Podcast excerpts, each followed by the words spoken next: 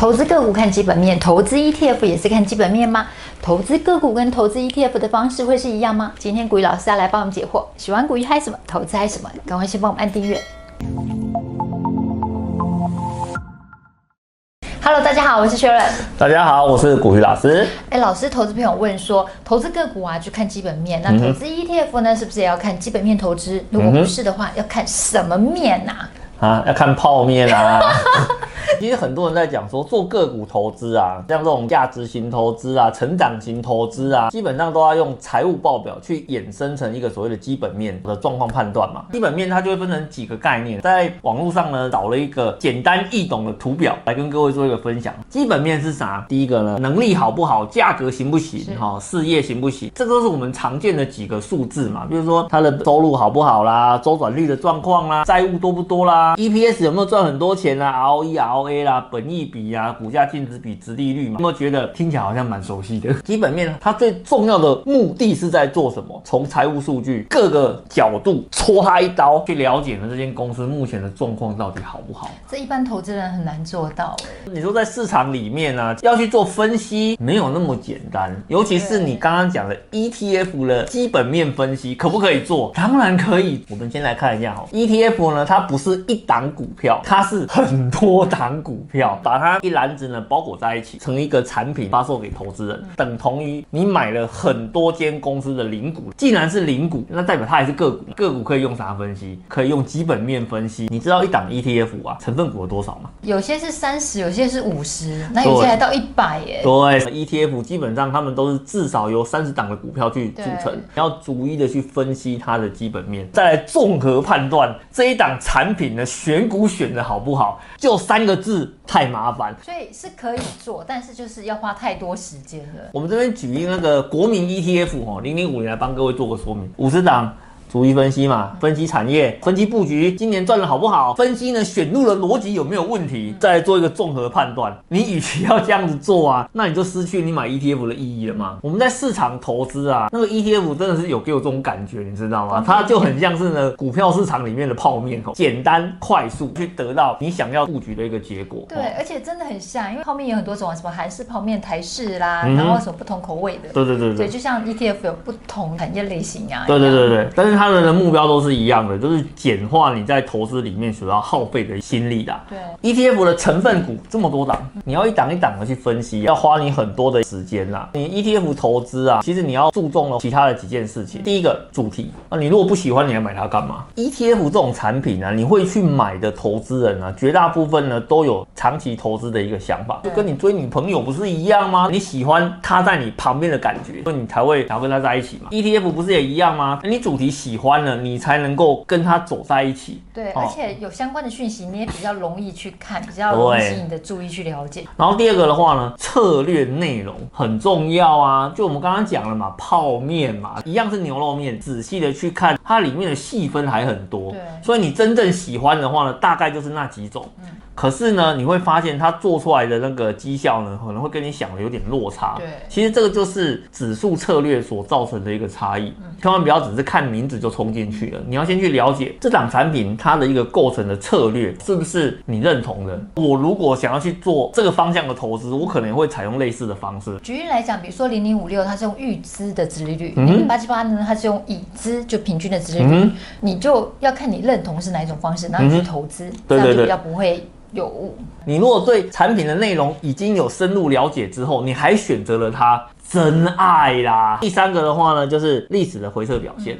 你买 ETF 是为了做慈善吗？不是啊，但是为了赚钱啊。赚钱这种东西啊，跟你的投入的时间点，跟你投入的资金的大小有关系嘛。它这样子的一个回撤表现有没有符合你的预期？它不是只有在看投资报酬率而已，它有在看它的一个历史波动率的状况。五年是基本，嗯，有诚意的就会给你看十年，时间拉得越长，你的产品的效果是如何的话，就看得越清楚嘛。所以老师的意思是说，我们的指数呢，就个股的表现那些，它就像一个景气循环，会有高低波。对所以我们尽可能把波段啊拉长一点，就可以看到整个完整的表现，而不是只有抓特定区间。因为抓特定区间的话，可能你看的是那种从谷底往上的时候，你的判断就可能会失真。就想一个概念嘛，我今天如果说它五年的绩效可能会长这个样子，那你就去思考嘛，那我接下来再报它五年，是不是我也有机会去复制过去的一个成效？所以在看回撤这件事情的话，第一个要看，然后第二个的话呢，至少呢要看五年以上的时间，这样子对投资人来讲是比较有保障的啦。老师，那如果说对于股市新手啊、理财小白，你会建议他们投资个股还是 ETF？假设你的答案是 ETF 的话，嗯，就有一些人脑子就很硬啊，他还是想要投资个股，你会怎么样建议他们的？选个股跟选 ETF 没有对错，两个东西本质上有点不太一样。ETF 就是一篮子的股票集合在一起，可是个股呢，就是真枪实弹，我就是把钱全部都压在这间公司上面。你要注意的事情就不一样了，只压一间公司，你就必须好好的去追踪它的产业变化，以及它目前的个股交出来的数据表现有没有符合到你的预期。我们在看这种所谓的产业变化跟个股数据变化的时候，你必须要了解这间公司目前在景气里面的位阶是长什么。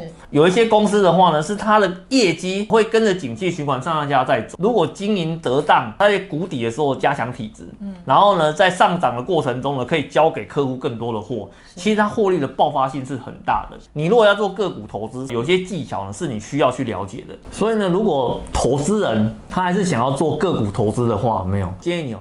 千万不要从冷门股开始投资啊，请你呢先从那种所谓的中大型的权值股开始来做投资的动作，特别是那种市值前一百五十大的公司，它的资料是比较透明的，帮你监督的人很多。除了我们在做投资之外，还有所谓的法人哦，在市场里面哦拿着其他投资人的钱啊，在做这些标的上面的一个选择。这些人呢，他在选股有一个习惯，就是呢。他不能够去买一些小型股，也不能够去买一些冷门股，因为他的交易量太低了。他去买这种所谓的冷门股跟小型股的话，他很容易直接把这间公司的股价买到涨停了，或者是说不小心呢成为他们公司超过十趴以上的的股东了。在那个法规里面是不允许的。前五十大的、一百五十大的公司，它有什么好处？第一个，法人持续追踪，财务造假的几率就会比较低的。这么多人盯着眼睛在看，如果有问题，警讯就跑出来了。第二个，它的讯息比较公开，哈，因为法人追踪多，他出的报告就多嘛。那坊间的媒体呀、啊，或是一些财经的记者啊，他们就会跟进报道这些公司相关的讯息，所以呢，你比较容易去了解到公司目前的一个状况。第三个的话很重要。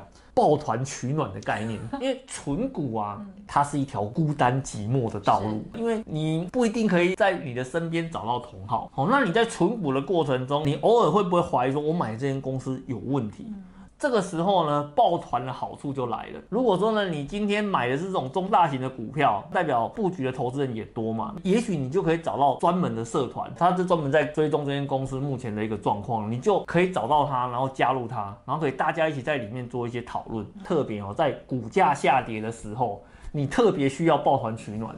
人的信心哦，通常都跟股价有关系。对，今天发现呢、啊，你手上的个股是赔钱的时候，信心容易动摇。那这时候社团的重要性就来了，他会告诉你到底发生了什么事情，帮你做一些分析判断。当然呢，社团里面的讯息是不是能够全部都相信？我们先打一个问号在这边。但是呢，至少你有了一些判断的依据嘛，就可以根据你自己个人的一个经验，然后再去做现况的判读嘛。啊，你如果是买的是冷门股的话，连咨询的讨论的对象都没有，为什么？我会跟你建议要选中那个中大型股票的一个原因哦。第四个，通常呢，这一百五十大公司啊，绝大部分都是各行各业的产业龙头啊。好，所以呢，我们在这边呢，就帮各位整理这四点。如果呢，你不想要投资 ETF，你想要直接投资个股，可不可以？可以，但是呢，我会给你一个良性的建议。今天呢，你是刚入门的投资人哦，然后呢，你说呢，你也愿意花时间去追踪个股的一个状况。可是市场的风险真的起起伏伏，这些假讯息其实还蛮多的。如果呢，你投资的是这种前一百五十大公司，